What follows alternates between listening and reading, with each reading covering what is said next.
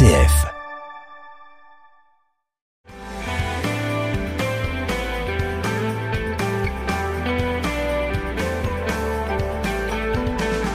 Bonjour à tous, bienvenue dans notre émission Parlons agriculture ou viticulture et aujourd'hui c'est viticulture avec euh, notre invité habituel Bertrand Trépeau. Bonjour Bertrand. Bonjour Hubert. Eh bien, euh, chers auditeurs, euh, à l'époque où nous sommes, là, euh, maintenant, dans les vignes, ça commence à pousser. Ça a un peu de mal à, se refaire parce qu'il faut pas oublier qu'il a fait très froid et que le gel a fait des dégâts, mais on en a parlé à l'occasion de notre dernière émission.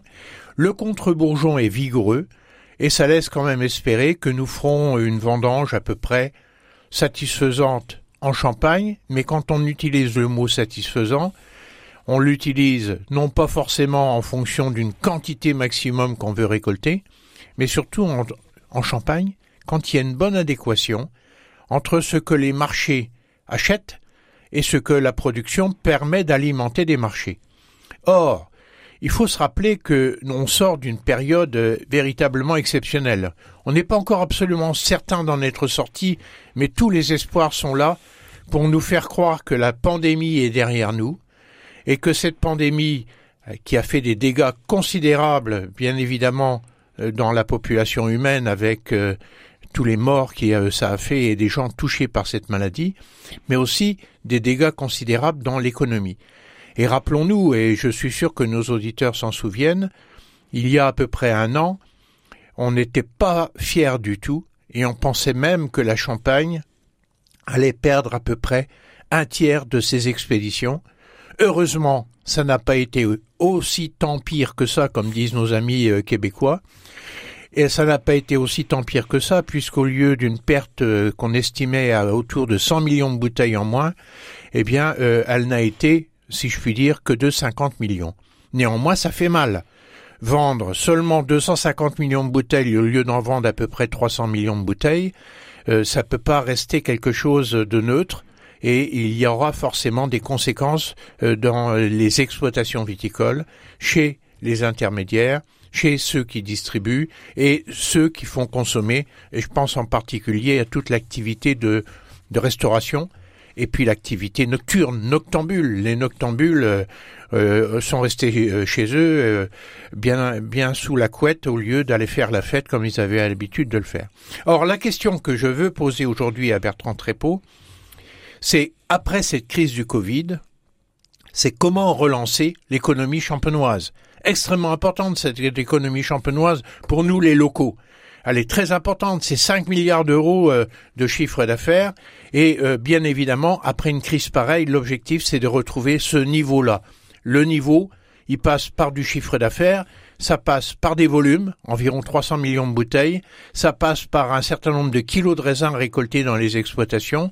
Alors Bertrand, quelles sont les solutions auxquelles on doit penser à cet instant pour retrouver ces niveaux de prospérité de la Champagne?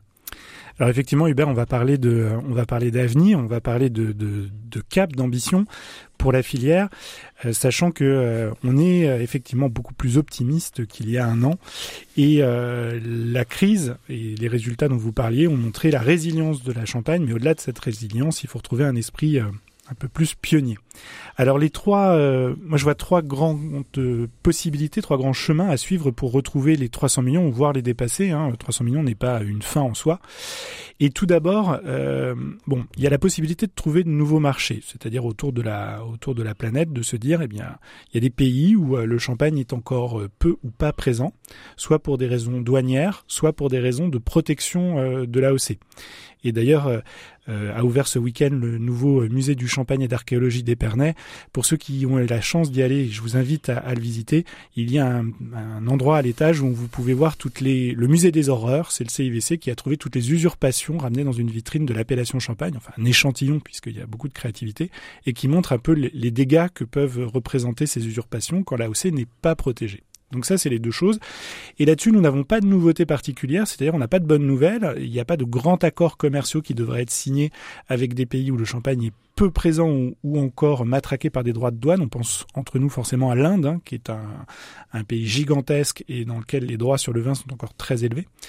Et puis, en ce qui concerne la reconnaissance de l'appellation Champagne, nous n'avons pas de nouvelles particulières pour les mois ou les années qui viennent, notamment sur, sur les marchés où ça n'est pas encore reconnu comme il se doit.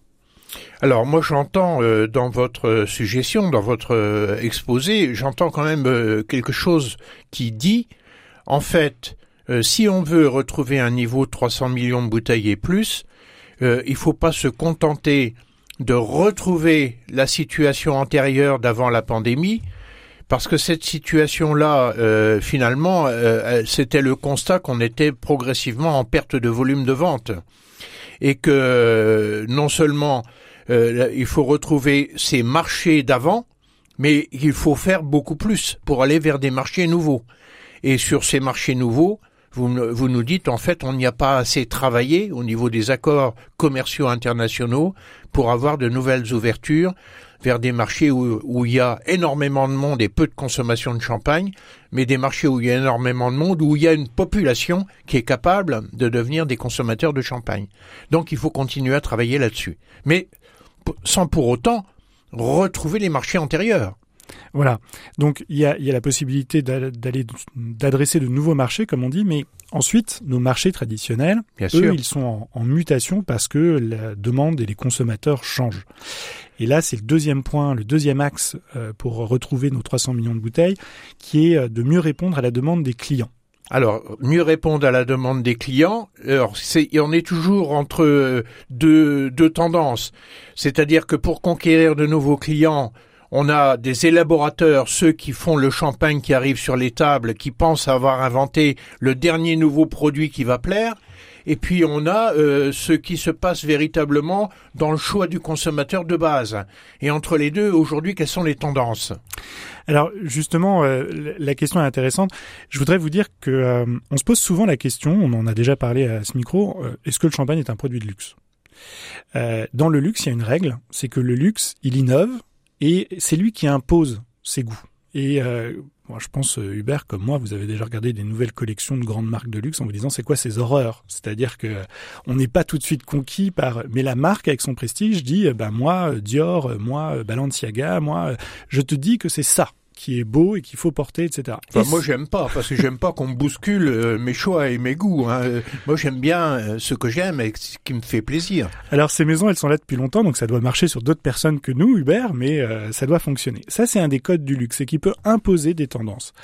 Et dans le vin, finalement, dans le champagne, dans les grands Bordeaux, les grands Bourgognes, il y a un peu ça c'est que euh, on peut dire ben tiens euh, maintenant euh, on va faire des extra bruts par exemple en champagne donc des champagnes très peu dosés ce qui permet de révéler au maximum les arômes qui vont venir d'abord du fruit du terroir etc et de pas les masquer avec du sucre. Ça c'est le producteur qui pousse vers le consommateur. C'est quand même un peu une démarche de perfectionniste mm. pour celui qui qui produit quelque chose quoi.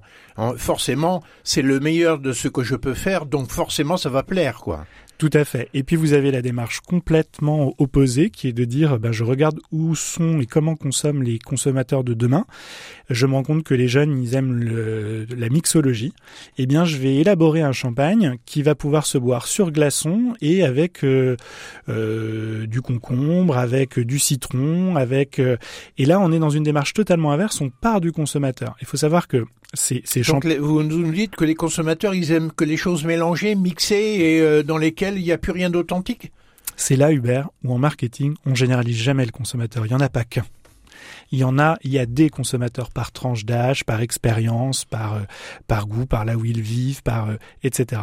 Et donc quand on veut augmenter ses ventes et qu'on veut repasser par exemple pour le champagne à 300 millions, il faut veiller à bien s'adresser à tous les consommateurs et pas uniquement, dans le cas par exemple de l'extra brut, aux experts, aux puristes qui suivent les laboratoires dans cette quête de, de précision. Donc ça, euh, rend euh, le marché extrêmement large et complexe avec une diversité considérable de produits qu'il faut produire en quantité euh, suffisante pour chacun des segments. Je crois qu'on parle comme ça. Et peut-être que chaque segment, c'est un individu. Alors, on essaye de faire des groupes hein, pour pas avoir trop de segments. On a un nouveau terme marketing, je vais pas vous embêter avec ça, mais segments, trouvez ça moche. Donc maintenant, on parle de persona. Ça veut dire, euh, ce sont des archétypes de consommateurs. Et euh, la Champagne s'est posée à ce travail fondamental qui est de dire, dans tous les marchés combien il y a de personas, de types de consommateurs, d'archétypes de consommateurs. Ils en ont trouvé sept. Alors par exemple, vous avez l'expert, c'est celui qui va boire de l'extra brut parce qu'il veut toujours découvrir de nouvelles choses. Il connaît déjà très bien le champagne, il a des compétences très pointues. On va avoir, euh, je vous en fais deux trois, l'authentique, qui est quelqu'un qui est plutôt euh, euh, axé en termes de consommation sur le mode de production. Est-ce qu'il y a un label environnemental? Est-ce que c'est bio? Que l'exploitation soit familiale, etc. Et puis il y en a un dont vous avez parlé on a hâte de le retrouver, hein. c'est le Noctambule. Et ça, c'est une persona du champagne euh, que n'a pas le Bordelais ou que n'a pas la Bourgogne, euh, parce que nous avons cette caractéristique d'être le seul vin euh, aussi fréquemment présent dans les boîtes de nuit. Bon, c'est quand même un peu étonnant, parce que noctambule, c'est celui qui vit la nuit, et pour autant, est-ce que ça définit un goût particulier pour de, de produits à lui proposer pour qu'il prenne plaisir à vivre la nuit? Eh bien, bonne question. C'est notamment celui qui est le plus intéressé et le plus réceptif par ce fameux champagne à cocktail dont je vous ai parlé juste avant. Mais parmi les noctambules, je suppose qu'il y en a certains qui aiment bien un extra brut et d'autres qui vont aimer un demi-sec. Bien sûr. Et vous savez, il y a cette expression qu'on entend de plus en plus souvent qui est de dire dans une boîte de nuit, vous avez plusieurs salles et plusieurs ambiances. Bah, c'est parce que déjà tous les noctambules, ils écoutent pas le même type de musique et probablement qu'ils ne boivent pas tous le même type d'alcool.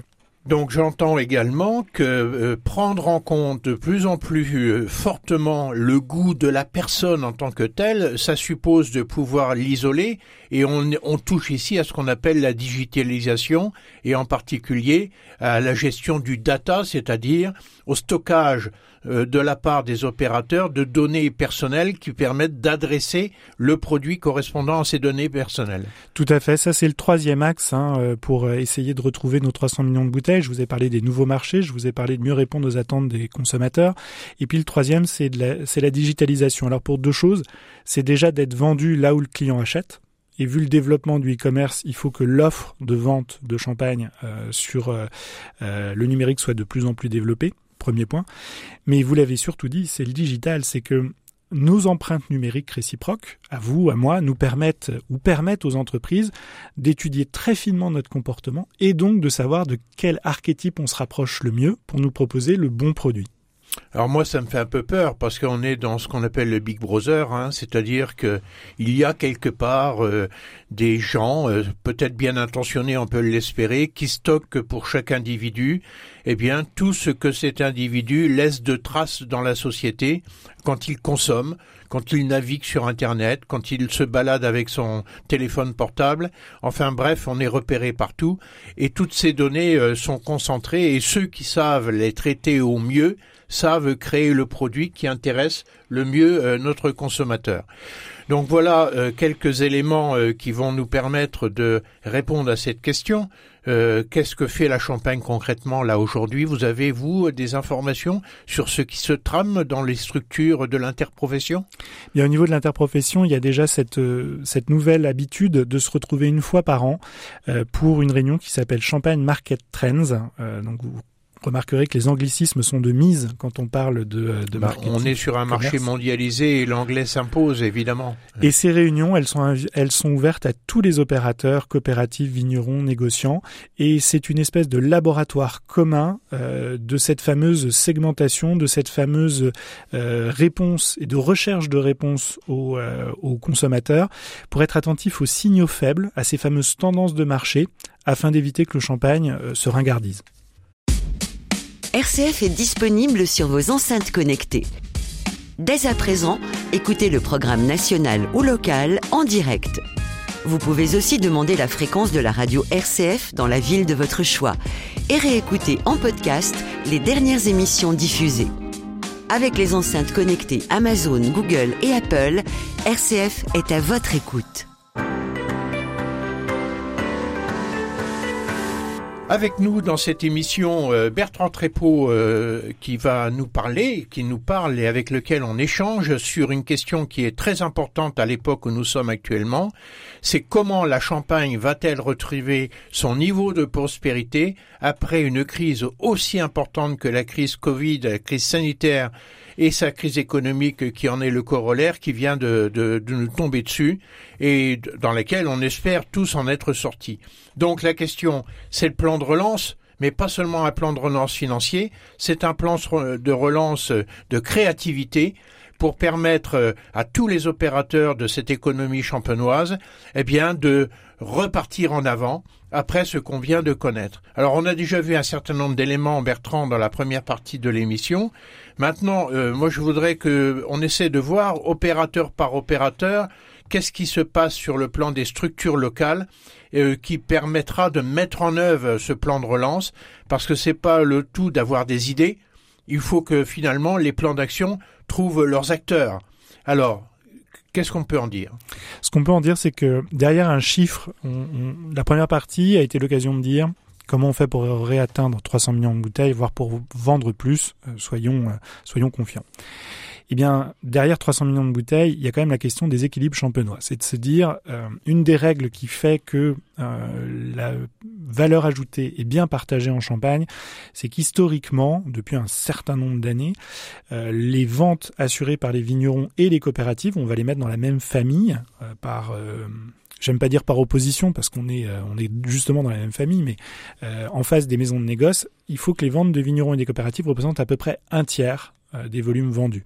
Ce qui permet de dire à chaque fois euh, aux maisons de négoce, ben, si vous ne nous payez pas notre raisin suffisamment cher, on peut le vendre nous-mêmes avec nos débouchés et donc on peut se passer de vous. Ce qui oblige en fait à tenir le prix de raisin à un niveau rémunérateur. Ça c'est. Oui, parce qu'il faut quand même se rappeler que la particularité de la Champagne, c'est que le vignoble appartient aux vignerons pour l'essentiel, et les négociants ont un partenaire obligé qui est celui du producteur de raisin, parce que sans raisin, ils ne peuvent pas développer leur propre business, quoi. Exactement. Et donc du coup, il est clé dans notre filière euh, d'assurer cet équilibre, d'assurer cette euh, euh, cette rémunération du kilo de raisin. Donc 300 millions de bouteilles, si on les réatteint, mais uniquement parce que les négociants vendent de plus en plus pendant que les vignerons et les coopératives vendent de moins en moins, eh bien super, on a atteint 300 millions. Mais par contre, on a détérioré l'équilibre champenois, on a probablement détérioré le prix du kilo de raisin, et en fait, derrière une façade de succès, on va avoir tout un tas de problèmes internes et de répartition de la valeur euh, compliquée pour nos territoires, vraiment sur l'aspect euh, territorial. Mais alors très bien, moi je trouve que c'est parfait de pouvoir dire qu'on garde les équilibres champenois, donc quand même la substance même, c'est la partage, le partage de la richesse que produit notre raisin et ce champagne. Mais pour autant, euh, le marché euh, pèse, c'est-à-dire que quand euh, les négociants, avec les moyens qui sont les leurs et notamment leur capacité à l'exportation, arrivent à sortir des volumes considérables et qu'en même temps les Français viennent plus acheter chez le récoltant manipulant, il y a forcément une dégradation sous-jacente, si je puis dire, de ces de, de ces équilibres. Et, donc il y a un travail à faire euh, aussi au niveau du terrain, quoi. Au niveau du terrain, et donc des actions à mener en, pour les coopératives et pour les vignerons afin de maintenir leur place face aux négociants. Parce que les négociants, pour le moment, et on le voit encore dans les chiffres de début d'année, c'est ceux qui performent le mieux, euh, et c'est ceux qui sont historiquement le plus ancrés à l'export, sachant que pour le moment, les regains de volume qu'on a sont d'abord à l'export. Et eh oui, c'est très étonnant. Et d'ailleurs, les chiffres du mois d'avril ont été assez exceptionnels, je crois. Oui, on a des euh, on a des chiffres où on est sur des euh, augmentations de plus de 30% euh, à mois comparé. Tous les opérateurs sont en vert, mais on se compare à 2019, on se compare aux très mauvais très mauvais mois mm. du premier confinement. Il faut rester prudent sur cette interprétation à ce moment-là. Moi, je voudrais maintenant qu'on voit deux choses. C'est vous parler un petit peu de ce que les coopératives comptent faire pour tenir leur part leur part de marché commercial et puis ce que les vignerons peuvent faire. Alors, euh, parlons déjà des vignerons, si vous permettez, parce que moi, quand j'entends qu'il faut aller vers finalement de plus en plus de moyens pour aller à la rencontre du consommateur, moi, j'imagine que le petit récoltant manipulant qui est seul dans son exploitation, il n'a pas à porter de main tous ces moyens nouveaux, notamment la digitalisation, ce fameux numérique. Alors, le numérique, en lui-même, c'est pas un investissement euh, aussi conséquent que ça. Par exemple, si on prend les réseaux sociaux, le fait d'être euh, euh, d'être visible sur les réseaux sociaux, Facebook c'est gratuit. Oui, mais il faut quand même avoir quelque part une boutique en ligne qui permet d'avoir de présenter sa gamme et de faire permettre à des des internautes et des, ceux qui se baladent sur Internet de faire clic pour acheter 12 bouteilles. Parfaitement. Je, je franchement, je pense que c'est un des messages les plus importants Hubert, c'est que être visible c'est une chose, mais le plus important, c'est d'être, de vendre sur Internet. Et je vais même vous faire une différence, c'est que il y a être achetable sur Internet parce qu'on a un site de e-commerce, mais c'est être passif, on attend qu'on vienne sur notre site et qu'on achète. Et il y a le fait de vendre sur Internet, c'est-à-dire on a un site de e-commerce, mais on va envoyer des mailings, on va faire de la publicité sur les réseaux sociaux, et ça c'est du commerce. C'est-à-dire qu'on est beaucoup plus actif pour essayer d'utiliser son site. Bon, un site, ça coûte, euh, allez, c'est un exercice périlleux, mais j'ai tellement d'adhérents CDR qui me le demandent en, ce moment. On va avoir une fourchette entre 5 et 10 000 euros selon l'étendue du site et la complexité qu'on veut faire d'un site de e-commerce, et de là où on part, hein, est-ce qu'on a déjà un site vitrine ou pas? Il y a un système d'aide, notamment régionales, qui sont euh, disponibles pour euh, diminuer le montant de cet, euh, cet investissement. Même avec ce volume-là, il faut quand même se dire que par rapport aux investissements que fait un vigneron dans une année, un vigneron champenois, ça reste accessible. Ça reste accessible à la plupart. Donc il faut avoir un beau site, il faut avoir la possibilité de signer un bon de commande pour l'internaute, il faut avoir la possibilité de faire un paiement sécurisé, mais on a également la question de la logistique. C'est comment fait-on pour amener sa caisse de 6 dans un délai relativement bref sur le pas de la porte du, du consommateur?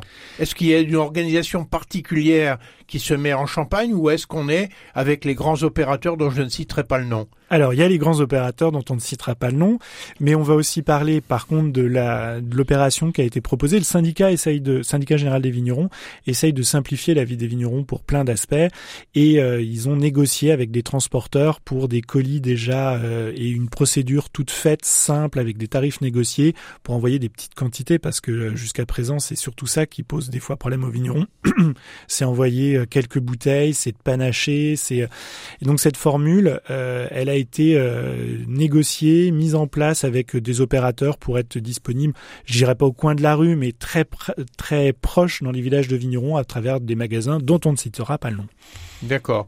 Mais en toutes les de cause, tout le monde doit être conscient qu'il y a un coût pour le produit il y a un coût pour son packaging, il y a un coût pour son acheminement et un coût pour le transport, quoi, globalement.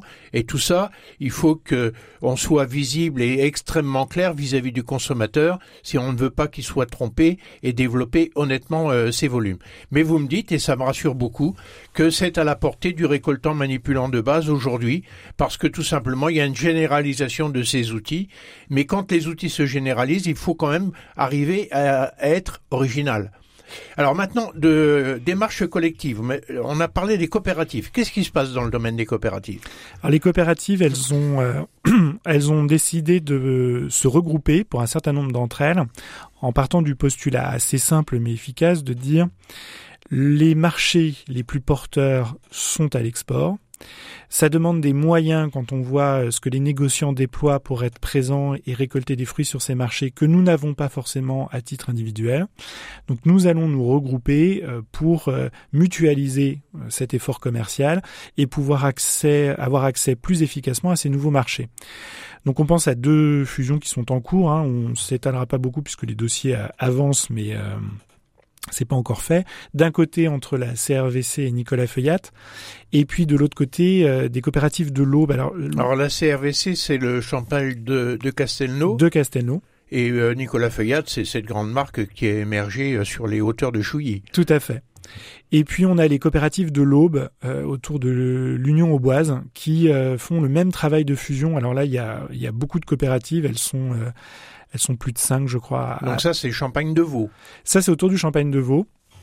Et qui est de se dire, ben, très bien, euh, encore une fois, comment on mutualise nos moyens pour rationaliser nos dépenses et être plus efficace. Que l'euro investi ait plus d'impact qu'en démultipliant euh, nos structures avec euh, ce même montant. Donc aujourd'hui, bon, on sait que ça coûte très cher de développer à l'exportation. On sait qu'on va sur un terrain de gens parfaitement expérimentés qui est le grand négoce. Donc c'est une confrontation qui va se faire, euh, j'allais dire, à l'étranger entre euh, les producteurs, parce que ce sont quand même les producteurs, les coopératives. Oui. Hein, même si quelquefois euh, on se demande où elles sont entre les stratégies des producteurs eux-mêmes et les, et les stratégies de négoce qu'elles doivent adopter pour se développer elles-mêmes. Mais en tout état de cause, aujourd'hui, ce qui expliquerait donc ce rapprochement de ces structures dont certaines sont extrêmement importantes en volume, c'est simplement ce projet qui est le projet de gagner des parts de marché à l'exportation? C'est c'est un sacré projet, euh, Hubert, euh, de gagner des parts. C'est on peut pas dire que ce soit une, quelque chose à la marge. Et c'est un projet dont on est sûr qu'il va être gagnant pour le coopérateur de base? En tout cas, euh, pour tenir les parts de marché, je reviens sur euh, ce que je vous disais tout à l'heure. Pour que le prix du raisin reste à un bon niveau, il faut maintenir un équilibre dans les volumes vendus par les familles. Et aujourd'hui, les volumes à décrocher sont principalement à l'export. On en, déduit, donc cette stratégie de dire le vignoble doit plus se tourner vers l'export et faire un peu comme le négoce parce que si on finit dans une position aller à la cognacaise où euh, il y a 95% qui, euh, du commerce qui est fait à l'export, si on s'est toujours concentré, rabougri sur le marché français, on va passer à côté de ce développement et donc un jour on parlera plus d'équilibre. Bon, euh, très bien, moi je comprends, mais je suppose quand même que ça n'est pas la seule solution la seule option possible où il faut mettre toute son énergie.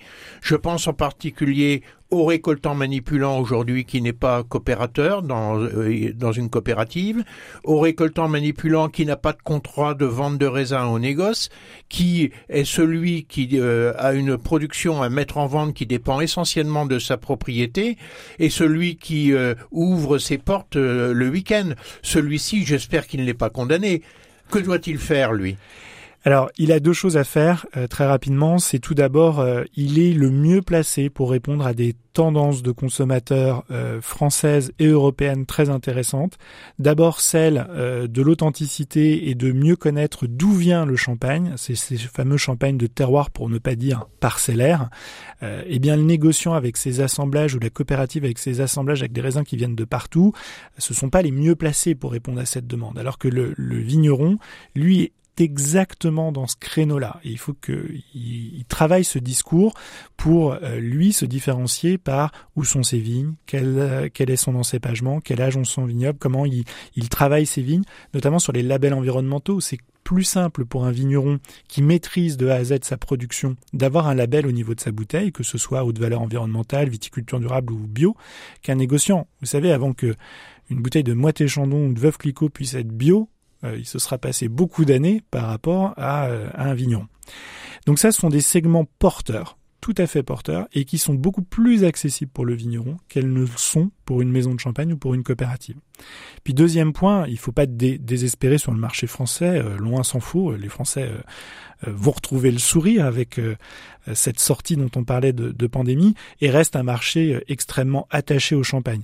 Donc là, il y a une nécessité, c'est cette fameuse euh, communication portée aussi par le syndicat général des vignerons, qui est une communication collective pour replacer le champagne dans le quotidien des Français, pour le, garder en mémoire au moment des achats. Et c'est ce travail de fait avec de l'affichage 4 par 3 dans les rues, des publicités dans les magazines, etc. Eh bien, euh, merci Bertrand. Moi, ce que j'entends, euh, pour faire une synthèse extrêmement rapide, c'est que la sortie de crise Covid pour relancer l'économie champenoise et lui permettre de retrouver sa prospérité, c'est un travail et un chantier à tous les niveaux.